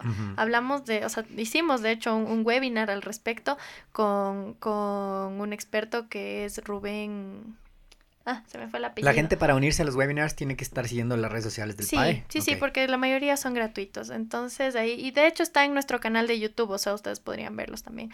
Entonces Rubén Cordero nos decía, o sea, sí, hay, hay, hay poquísimos perros que van a necesitar utilizar un collar de ahogo, pero ya, o sea, te estoy hablando de animales que tienen un estrés postraumático porque son perros de guerra. O sea, son cosas ya como muy graves dentro del, del comportamiento animal que, que, pueden haber calado en, en, en, los animales y en su comportamiento. Entonces, para aprender a sentarse, para aprender a caminar, para salir con una correa, es totalmente innecesario utilizar un, un collar de ahogo, ¿no? Sí. Entonces, sí, digamos, eh, pero, pero claro, o sea, las cosas van cambiando. Yo creo que tenemos que, que ser un poquito más no sé si decir, no, no es tolerante la palabra, sino más bien como entender que, que, hasta cierto punto de la historia se sabía que los collares de ahogo eran buenos. Ahora cuando ya sabemos que no son buenos, entonces cambiamos, tengamos la mente abierta, vamos evolucionando, exactamente, y vamos adaptando esta nueva información de personas que saben para mejorar nuestra relación con los animales. Entonces, bueno, César Milán es un, es un tema ahí ya que ha quedado en el pasado. Hay mejores técnicas. Oye, y usted, el PAE tiene como escuelas caninas o por el momento está en temas prioritarios de salud, Exacto. Sí, no, no tenemos por el momento, pero digamos que sí hemos trabajado eh, con, con, las personas que han querido también empezar este tema de, de, educación canina con refuerzos positivos, pueden ir al, al refugio y, ahí los chicos también que están con los perritos les, les ayudan y ellos también están viendo. Les pueden direccionar también a, terceros si es que fue el caso. Exactamente, si es que alguien necesita justo un educador canino eh, que no tenga que ver con esto de los collares de ahogo, nosotros también sí podemos proveerles información, no de nuestra fundación, sino de personas que saben y lo hacen bien. ¿y qué opinas tú? Tú, no el PAE, porque no te quisiera poner en compromiso, pero ¿qué opinas de los paseadores de los perros por todos los barrios? Bueno, es eh, ahí, ahí más bien esa pregunta sería justo para, para los expertos en, en, etología, pero lo que hemos podido conversar al respecto es que sí hay un problema, sobre todo cuando son demasiados animales, porque no todos los animales van al mismo ritmo, porque hay perros grandes, perros chiquitos y todos van así como muy juntitos. Entonces, si es que, como, como dijimos, ¿no? O sea, hay animales que pueden sentirse de lo más que bien, o sea, estar con otros animales, pero hay otros que tal vez no. Entonces, obviar todas estas necesidades de los perros o que se están sintiendo bien o no, o los más chiquitos vienen corriendo mientras que los grandes están caminando despacio. Entonces estas son las consideraciones que uno debería tener justo al momento de, de, de incluso el paseo, ¿no? El paseo tiene que ser algo agradable, o sea, el paseo, el paseo es algo que los perros disfrutan mucho. Pero entre que no, entre que no salgan a que salgan a pasear así, mil veces que salgan a pasear así sea. Exacto, es una, es una cosa muy difícil justo por, por ese punto específicamente, o sea, en la medida de que eh, no le voy a dejar salir o no, yo no le llevo nunca, pero ahí volvemos a nuestra responsabilidad. O sea, si, no, si sabíamos que no íbamos a tener tiempo para por lo menos darle un paseo a nuestro perro, por, ¿para qué tuviste perro? O sea, empezando desde ahí, ¿no? o sea, y, yo no, tampoco no quiero como arruinarles el negocio porque, o sea, está bien, está, bien, pero, claro. pero claro, o sea, si es que podemos hacer los paseos de forma individual, en la medida de lo posible, o de dos Claro, en dos, no hay nada mejor que el tutor, digamos, o el cuidador le saque a su propio perro. Exactamente, o sea, es, es, un tiempo que disfrutan ambos, o sea, digamos, el paseo es algo tan gratificante para los perros que, que que generan vínculos con, con, los tutores cuando salen de paseo. Entonces esta relación y esta generación de vínculos es muy importante para ambos, para generar confianza, para generar también todo este, este, mm, este, no, no es apego, ¿no? Sino esta, esta relación. Esta relación. Esta relación de familia, este vínculo importante entre ambos. Oye, ¿y los hoteles? Los hoteles los verás igual. Eso también me parece complejo, porque qué bestia. Ajá. Sí, es complejo, pero creo que es necesario porque justamente no siempre podemos llevar a nuestros animales a todo lado. Entonces es necesario que existan pero obviamente tienen que estar regulados y para eso también está dentro de la ordenanza. Son los, los, los lugares que dan servicios a, a, los animales. Entonces, los hoteles, digamos, como te digo, son absolutamente necesarios, pero tienen que tener personas capacitadas, tienen que tener espacios adecuados, tienen que tener, este, o sea, em, protocolos en de qué hacer en casos de emergencia, no dejar a los animales solos, porque como te digo, o sea, no, no es simplemente de coger y botarle al perro en un patio grande, o sea, esa, esa no es la idea del, del, cuidado y si es que yo, o sea, si es que yo voy a un hotel o si es que yo le dejo a mi hijo en una guardería, o sea, lo mínimo que espero es que mi hijo no regrese con, con lastimados. O sea, es, es, lo mínimo, ¿no es cierto? Entonces es, es, lo mismo, ¿no? O sea, quizá hay perros que son más grandes, que no están bien socializados, que pueden sentirse amenazados por otro perro y que pueden, eh, por ejemplo, morder a, o a, a, alguno de los otros perros si es que no tenemos el cuidado adecuado. Entonces creo que sí es un, es un campo que tiene, tiene mucho para mejorar y que tiene también muchas, eh, muchas posibilidades de, de de dar apoyo, ¿no? A las personas que por A o B razones tienen que irse dos días de viaje, 15 días de viaje y está bien tener un lugar seguro donde nosotros podamos dejar a te nuestros dejo, animales. Te dejo una idea para el PAE, para que le cuentes a la jefa. Exacto. Para que le cuentes a la jefa. Eh, a ver si creamos una especie de red de, de hosts, o sea, de, de, gente que se pueda, que pueda alojar perros. Por ejemplo, eh, Michu, que está aquí conmigo, ella, ella tiene un perrito, pero tranquilamente semanas antes se va a quedar en su casa. Y podría recibir otro perrito pequeño porque vive en un depar. Y entonces ella como que pone a disposición un yo puedo ser host. Obviamente, a mí, di tú, en vez de que pagues un hotel, y tampoco les quiero con esto hacer pedazos a los hoteles de esto, pero, pero es como una especie de colaborativo. Yo me podría quedar con un perrito más porque voy a estar en mi casa, le puedo cuidar, así como le cuido al mío. eh, y obviamente me reconocen algo por cada día que se quede conmigo. Claro, o sea, de hecho las familias, o sea, yo creo que siempre el, el, primer, la primera opción siempre puede ser que, que, nuestros animales se queden con alguien de nuestra siempre. familia, ¿no? es que esa con es la primera opción. Exacto, con, con pero ponte que conocido. no haya, pero ponte que no haya, porque si es a veces no hay, es un tremendo feriado y Sí. toda la familia se va, digamos. Eh, sería chévere tener una red de anfitriones probados, así mismo, misma como que proceso de como el que adopta, a ver, quién es, dónde está, dónde vive, tal, tal, ok, este, se viene un feriado y mucha gente se va a quedar porque le toca por, por X y razón. ¿Quién puede cuidar a estos perros? Eh, ¿O quién puede dar a disposición su casa para un gatito, para un perro? Eh, y por ahí se puede hacer un cross interesante. No sé, como idea suelta. Te la deja como idea suelta. ¿eh? Pero bueno, deben haber, o sea, habrán varias complicaciones del tipo, no se lleva bien con el perro. Del tipo, ¿qué pasa si el señor sí se va y le deja ahí? Ajá. O sea, cuántas cosas puede haber. No es, no es una mala idea, pero, o sea, igual puede funcionar como una red de hogares temporales, ¿no? Hogares temporales, correcto. Ajá, sí que mm, a gente que pasa procesos duros y familiares y de pronto no puede cuidarse de cuidar a su perro dos, tres semanas por algún tema, enfermedad de un familiar, por la razón que sea. ahí, más bien lanzamos la idea y a, quien le guste también. Eso, está, está, lanzada la idea. Hay que hacerlo.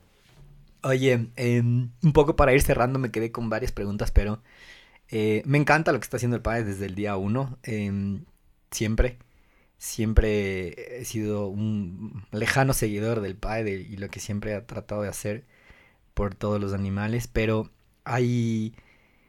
A mí siempre me parece, y ahora que tú eres vegana, vegetariana, siempre tengo esta duda y siempre, siempre quiero preguntar, ¿cómo hacemos para solucionar el tema, cómo hacemos para solucionar el tema de la carne? ¿En qué sentido?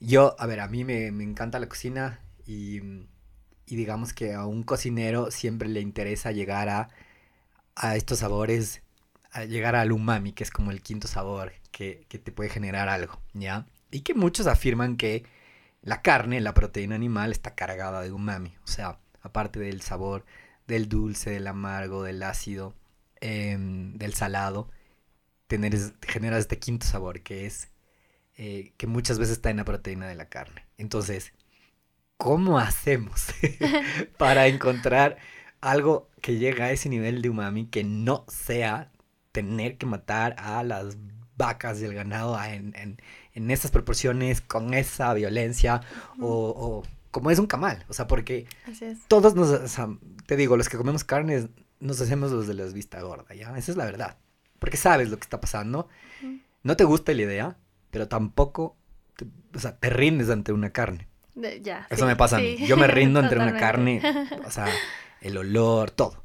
y, y, digo, ¿cómo me gustaría que este pedazo de carne no venga de, no, no tenga esa crueldad que viene atrás? Así es. Y he escuchado un montón de productos que son cruelty free, ni sé qué, ni sé cuánto. Pero finalmente, pueden ser cruelty free, pero finalmente, como que alguien tiene que bajarse la vaquita, ¿me entiendes? y así es. no sé si hay, no sé si exista solución, pero y que no sea necesariamente cambiarse al vegetarianismo, pero ¿qué, opinas tú? ¿Qué hacemos? Bueno, yo creo que aquí hay, hay muchas, muchas opciones. O sea, yo sí considero que, que, que hay muchas opciones en el tema de, em, por ejemplo, yo también antes de, antes de convertirme, eh, a mí me gustaba mucho la carne y de hecho yo no puedo decir que a mí la carne me parezca fea. O sea, yo te soy sincera, eh, no es que ah, en este momento no es que lo extraño, pero yo no puedo decir que la carne sea fea o que no me guste, sino mi, mi, mi decisión de haber dejado de comer animales es justamente por los animales, es una decisión ética. Entonces yo también busqué por mucho tiempo como cómo reemplazar este sabor y, y, bueno, no sé si es por el tiempo que uno ya lleva como sin comer animales, que existen, eh, he probado muchas alternativas eh, de, de, carnes, si, si, carnes veganas, que tienen un sabor muy particular y que te pueden dar la, la opción incluso de, de, de mejorar, cambiar tus tus platillos cotidianos esa eh, a, base de plantas, ¿no? O sea, pueden ser algunas, o sea, por ejemplo, me, me acuerdo ahorita la Beyond Meat o la Impossible Meat, que son como las carnes que actualmente, obviamente son importadas, ¿no? Digamos, pero esta tiene como un sabor mucho más similar a, a, la, a la carne de, de, animal. Pero también aquí tenemos algunas empresas que están haciendo un trabajo súper bueno, por ejemplo, esta Ecolove, Cordon Green, que es, em, eh, por ejemplo, el... Hay un restaurante que a mí me encanta que se llama Donde Gopal, donde tienen unas mm. alternativas y donde tú, o sea, si, si es que yo no te digo que, que, esa carne es vegana, probablemente no te das cuenta. O sea, creo que también un poco es, es poner un poquito de parte en buscar otras alternativas, por un lado. Esa es una opción. Esa es una opción muy válida y que la podemos tener como a bajo costo con empresas que incluso de forma eh, nacional están empezando a incursionar en estas alternativas a, a, la carne, ¿no? Pero de ahí vamos a tener en pocos años la, la carne, la, la carne cultivada en laboratorio. Ajá, hecha en laboratorio, ¿no? Exactamente. Entonces ahorita de hecho ya hay, ¿no? Los nuggets y hay algunas hamburguesas que son hechas de carne cultivada y que son músculos, o sea, son, si es que, si es que tú me dices, porque algo hay específicamente en la proteína de los animales, en el músculo del animal, que, que te da este sabor único y especial, entonces, a esa, esa yo creo que va a ser como la, la respuesta final a este problema del, del reemplazo, ¿no? De la carne de animales. Sin embargo, eh, leí un libro respecto a eso específicamente y nos hablaban de que realmente no, no hay como una propiedad específica que le dé el sabor. Hay muchas del, de las cosas o de las propiedades de la carne que pueden ser reemplazadas a base de plantas y que pueden tener un sabor muy similar, la textura muy similar. Entonces creo que solamente es como no sé, bajar un poco esta barrera, ¿no? Esta barrera que nos dices que si no como carne me muero, es que mentira no sabe igual. Entonces, y, darnos la oportunidad. Claro, claro. hay que darse la oportunidad. Realmente darse la oportunidad es una decisión. Em, sí, creo que la ironía está en que finalmente todas estas propuestas tratan de acercarse al sabor de la carne, lo que es, en el fondo dices, pero a ver, tenemos que, no deberíamos alejarnos de ese sabor.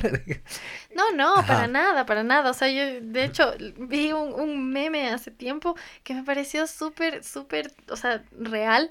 Es como, ¿por qué? Decía, ¿no? Una de las críticas es, pero ¿por qué los veganos quieren seguir comiendo carne y hacen sustitutos de carne si no quieren comer carne? Entonces, no, no, no es que no quiero comer carne, como te digo, no, no es eso. O sea, el sabor no me parece mal. Lo que, lo que quiero es no comer animales, por un lado y, y los, los, sustitutos se hacen iguales y le, le comparaban con un vibrador, porque es, es exactamente, o sea, te, te, sabe igual, es igual y no rompes ningún corazón en el proceso. Entonces es una cosa que me pareció totalmente acertada. Entonces, sí, no, no, o sea, no, no crean que, que uno es porque que, que, no quiere comer animales porque el sabor no nos gusta. Claro. Es una decisión ética, es porque los animales sienten y si es que podemos encontrar alternativas a base de plantas que saben igual, ¿por qué no? ¿Has visto el documental del pulpo? Sí, My Octopus Teacher. Ajá, no he visto. y sabes qué, no me atrevo a ver. No me atrevo a ver. sí, todo el mundo lo recomienda. Em, sí, no, no me he atrevido a ver todavía. Em, pero creo que si veo, dejaría de comer pulpo toda la vida. Eh, llegará el momento. Em, muy pronto. Eh, no, me, encanta, me encanta. te quedaba debiendo el nombre del perrito y ya me pasaron, se llama Algodoncito. Algodoncito. Ajá, ajá. Me acordé. Con, el nombre me acordé del caso. Es del blanco este, sí, Y las multas ahora de abandonar un perro y que te, te cachen infraganti están como, podrían llegar hasta cuatro mil dólares. Ajá, entonces está bueno, creo, un buen precedente, no sé si ya estaban, pero, pero a raíz de eso la gente dijo, a ver, no, no, esto de abandonar perros y me cachen ahora que todo el mundo tiene celular y te pueden grabar, ya pues ojalá ayude, ojalá ayude para que pase esto. Shadi, qué chévere conversación. Oye, ¿te has sentido cómoda? Bien. Sí, súper bien. Muchísimas gracias. Oye, estamos súper abiertos para que cuando, cuando tengas más y cuando tengan, bueno, ya creo que el país ya no, ya no avanza de todas las iniciativas que tiene, pero, pero cuando quieras contarnos de alguna otra cosa, algo como el tema del, eh, de las jaulas y demás, está siempre invitada. Eh, pueden volver como PAE o como tú a título personal a, conversar aquí. Digamos que esta es tu casa, las puertas están abiertas. Gracias por, iluminarnos en algunas cosas que no sabemos de, de los animales y de, y de la gestión del PAE. Eh, nada, muchísimas gracias. Muchísimas gracias a ustedes y igual cuando quieran saber algo de animales, yo a mí, a mí me encanta, o sea, yo puedo quedarme horas y horas y horas hablando de animales, de lo que quieras, incluso de, de lo, que hablabas de ahorita de los pulpos. PAE también es parte de otra coalición que es la Aquatic Animal Alliance, que también trabajamos en temas de, de, mejorar los estándares de bienestar animal en la acuacultura y la pesca, diciendo que aquí uno de nuestros principales productos de exportación es el camarón, que está destruyendo manglar y etcétera cosas, digamos, también estamos empezando a, incluir a los animales acuáticos dentro de nuestro espectro de acción, porque por, por, muchos años se los ha dejado un poquito relegados, pero, pero los animales de piscifactorías este, y, y la pesca, ¿no? La pesca como tal, o sea, los artes de pesca que son, que, que son dañinos, no solo para el ambiente, sino para los mismos animales. Entonces estamos también empezando un poquito a trabajar con eso a través de la Aquatic Animal Alliance, que es un ala del Aquatic Life Institute. Entonces, Qué bien. Eso también es... la gente si quiere encontrar más información de lo que hace el PAE en las redes sociales, PAE Ecuador, es Protección Animal Ecuador. Eh, facilito, les aparece en Instagram, en Facebook y en en, todas las redes sociales. En Twitter, en TikTok, todo. En todo lado, están en todo lado, tienen su, su website, eh, no hay como perderse y tienen chéveres iniciativas. También hay temas de voluntariado para la gente que quiere ayudar. O sea, hay de todo. El que quiere, el que quiere puede acercarse al país facilito. Las puertas están abiertas, diría yo. Eh, nada, gracias Shadi.